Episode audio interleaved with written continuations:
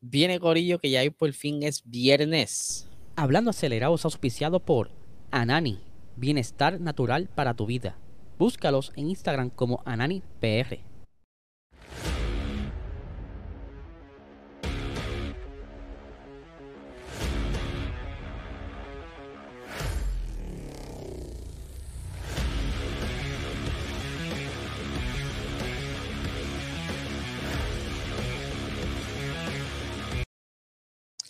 Saludos amigos fiebre, bienvenidos a todos a otra edición más de Hablando Acelerable. Habla Eliezer, ya por fin hoy es viernes y tenemos, ¿verdad? Aquí vamos a hablar un poquito de lo que viene para este fin de semana de carrera, ¿verdad? La final de una temporada media sosa, pero que nos trajo uno con otro momento bastante interesante. Así que vamos a darle a los temas. Eh, lo que se esperaba, ¿verdad? Ya habíamos hablado durante toda la semana, la posibilidad de la confirmación, el anuncio del piloto para Haas, que sabíamos ya de antemano que Mick Schumacher tenía pocas probabilidades de que se quedara, así que esta madrugada, perdón, la madrugada de ayer, se anunció que el señor Nico Hulkenberg estará siendo entonces parte del equipo Haas.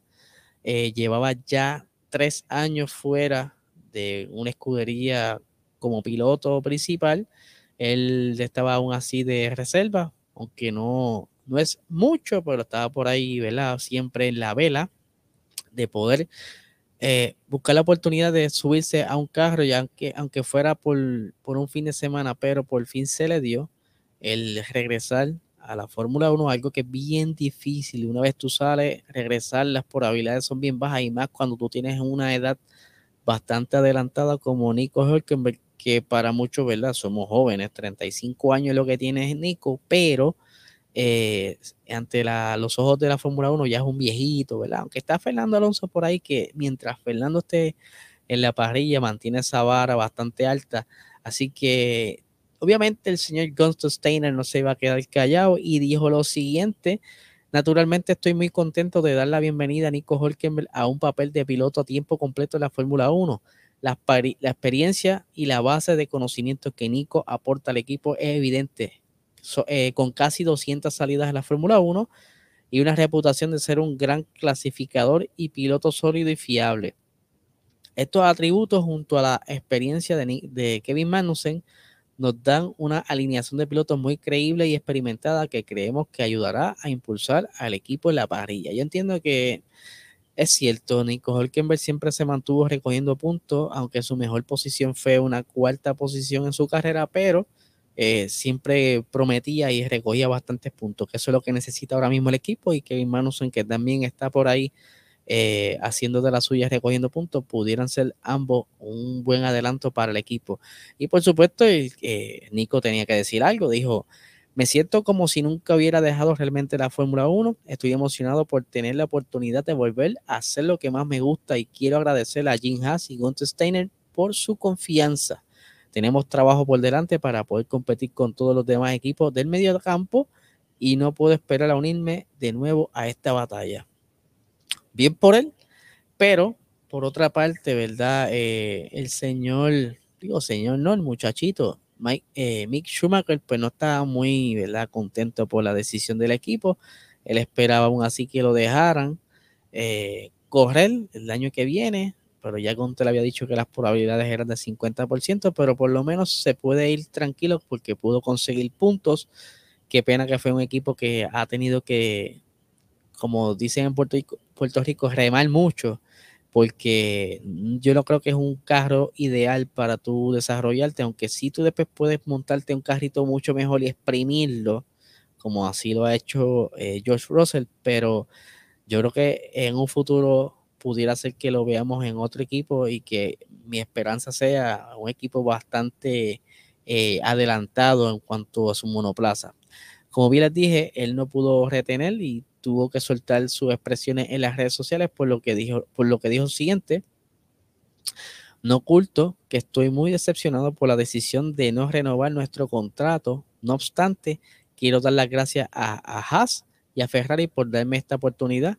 Estos años juntos me han ayudado a crecer tanto técnica como personalmente y sobre todo eh, cuando las cosas se pusieron difíciles, me di cuenta de lo mucho que me gusta este deporte, ¿verdad? Y lo tenemos, eh, posiblemente se habla eh, mucho en rumores que va a estar de reserva de Mercedes, pero todavía no es nada oficial, solamente rumores de pasillo, pero es lo más probable que pase porque Dani Ricciardo, ¿verdad? Posiblemente también firme con Red Bull como piloto de reserva y no tan solo eso, sino como embajador del equipo. Así que eso es lo que está sonando bien duro en las redes sociales, así que eso es lo más probable que ocurra. Eh, y hablando de Red Bull, usted sabe muy bien que recientemente estuvo todo este revolut de que Max no lo dejó pasar y demás, y que empezaron a soltar como que noticias media extrañas eh, en la parte de Europa donde decía que Max le tenía guardada esa, eso que le hizo a Checo por lo que él había dicho en Mónaco, que aparentemente eh, Checo chocó a propósito durante la clasificación, algo que el señor Checo Pérez niega rotundamente y mucho tardó, ¿verdad? Como que en expresarse sobre eso. Eh, aquí tengo lo que él dice, dice, estaba buscando el tiempo de mi vuelta rápida en Mónaco. Se puede revisar todo el giro, o sea, toda la vuelta. Simplemente se cometen errores. Se puede mirar que desde la curva 1 estaba apretando el acelerador porque era la zona donde estaba perdiendo el tiempo. O sea, el tiempo de vuelta y casi pierdo el carro ahí. Eh, y le preguntan en cuanto a qué va a pasar en Jazz Marina, aquí en Abu Dhabi, si entonces Max lo va a ayudar para conseguirle su campeonato, a lo que contesta, Ambos somos adultos y podremos dejar esto atrás y mirar adelante. Ya hemos hablado de lo sucedido en Brasil y acordamos que en beneficio del equipo esto debe ser un tema interno. No queremos dar pie a más especulaciones y seguimos adelante. Somos el mismo equipo que solíamos ser, unidos y fuertes. Y esa es la prioridad del equipo. Queremos dejar todo esto atrás. Se escucha de lo más contento, Checo. O sea, parece que la conversación rindió frutos por lo que entonces podremos ver en, en Abu Dhabi que Max entonces lo deje pasar. Eso es lo que esperamos, porque si es que Max queda por delante de Checo, pues en algún punto tendrá que ayudarlo, como lo hizo Checo el año pasado en la carrera de Abu Dhabi cuando aguantó a Lewis Hamilton. Algo así, esperemos que pase. Y ya que estamos hablando de Abu Dhabi y, ¿verdad? Eh, cositas así medias tristes Sabemos muy bien que eh, Sebastián Vettel se va este año. No quizás sea un adiós definitivo porque él, se retira por el momento. Más adelante venga alguien y le, ofrezca un asiento, ¿verdad? En un equipo bastante mejor que Aston Martin o que más adelante Lance Stroll se quite y el, equipo le vaya bien, cositas así, algo que lo motive. Pues ya vimos que estuvieron reunidos, aquí están viendo en pantalla la fotografía, todos se fueron de jangueo, por decirlo así, se fueron a despedir a Sebastián Vettel y lo llevaron a una cena especial allá en Abu Dhabi, un restaurante donde eh, gastaron 167 mil dólares en esta cena. O sea, esto es algo que en mi vida yo voy a gastar en una cena porque no tengo el dinero. Eh, pero sí, en este restaurante llamado, tengo el nombre por aquí, North Ed Steakhouse en Abu Dhabi, donde hasta el café, o sea, un latte, un café latte con oro puede costar 70 dólares. Así de caro es aquí. Y no sé si alcanzan, alcanzan a ver bien la fotografía, pero ahí en los primeros, en las primeras líneas dice que hay un beef de carpaccio de 1.200 dólares.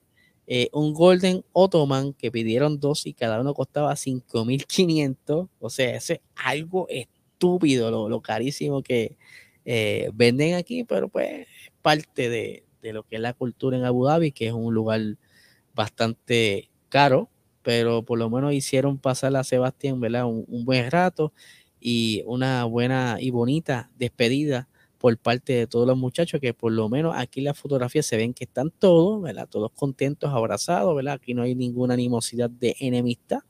Incluso eh, pueden ver por ahí que está eh, Max Verstappen allá atrás, esquineadito, pues venga hasta la Tiffy, que también se va, sabe que por lo menos la pasaron muy bien en esta cena, así que vamos a hablar rápidamente de lo que viene en este fin de semana, ¿verdad? Eh, la última carrera de la temporada que terminó bastante temprano este año, eh, normalmente termina cerca de la primera semana de diciembre, pero antes quiero recordarles que Anani es el cannabis medicinal más duro en Puerto Rico, así que si quieres quitarte el estrés, la ansiedad, la depresión, llama a tu médico, saca la licencia de cannabis medicinal y busca este producto de alta calidad en tu eh, dispensario favorito, Anani PR en Instagram, Anani Salud en Facebook.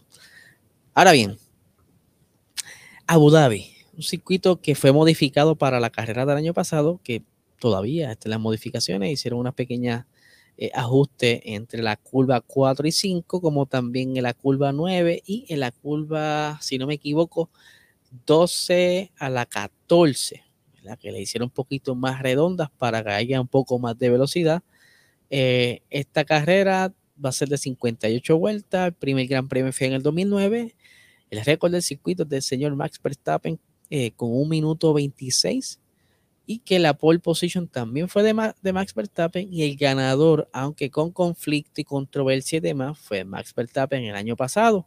Ya tendrán como que ese pequeño flashback de lo ocurrido en, esa tan controversial carrera donde terminó Michael Massey fuera de sus, ¿verdad? de sus roles y que cambiaron muchas normativas dentro de, la Fórmula 1 para entonces no cometer ciertos errores que el señor Massey pues, estuvo haciendo durante esa última vuelta de la carrera que yo, ¿verdad? Eh, me atreví a decir que hubiera sido mejor sacarle una bandera roja cuando ocurrió el incidente, así le daba break a todo el mundo de entrar a los pits, cambiarle goma y arrancar todo fresh en esas últimas por lo menos de cuatro o cinco vueltas. Yo creo que hubiese sido lo mejor, pero eh, no fue así y pasó todo ese reguero. Así que vamos a hablar rapidito aquí de los horarios para la primera práctica ya saben muy bien que esta carrera es en la otra parte del mundo y que son bien tempranas, así que la primera práctica es a las 6 de la mañana, o sea, cuando estén viendo esto, ya pasó la primera práctica.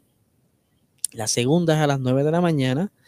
La tercera es el día sábado a las 6 y 30 de la mañana. La quali es el sábado a las 10 de la mañana y la carrera será a las 9 de la mañana. Así que ya lo saben, pueden dejar por aquí los comentarios sus predicciones, qué ocurrirá con el señor Max Verstappen y Checo Pérez, quién pudiera ser el que se lleve el subcampeón, el subcampeonato, porque está entre Leclerc y Checo, son los más cercanos. Eh, el que está detrás de eso le faltaría mucho, tendría que pasar muchas cosas bien extrañas, como ya explicamos ayer en el, en el episodio de ayer.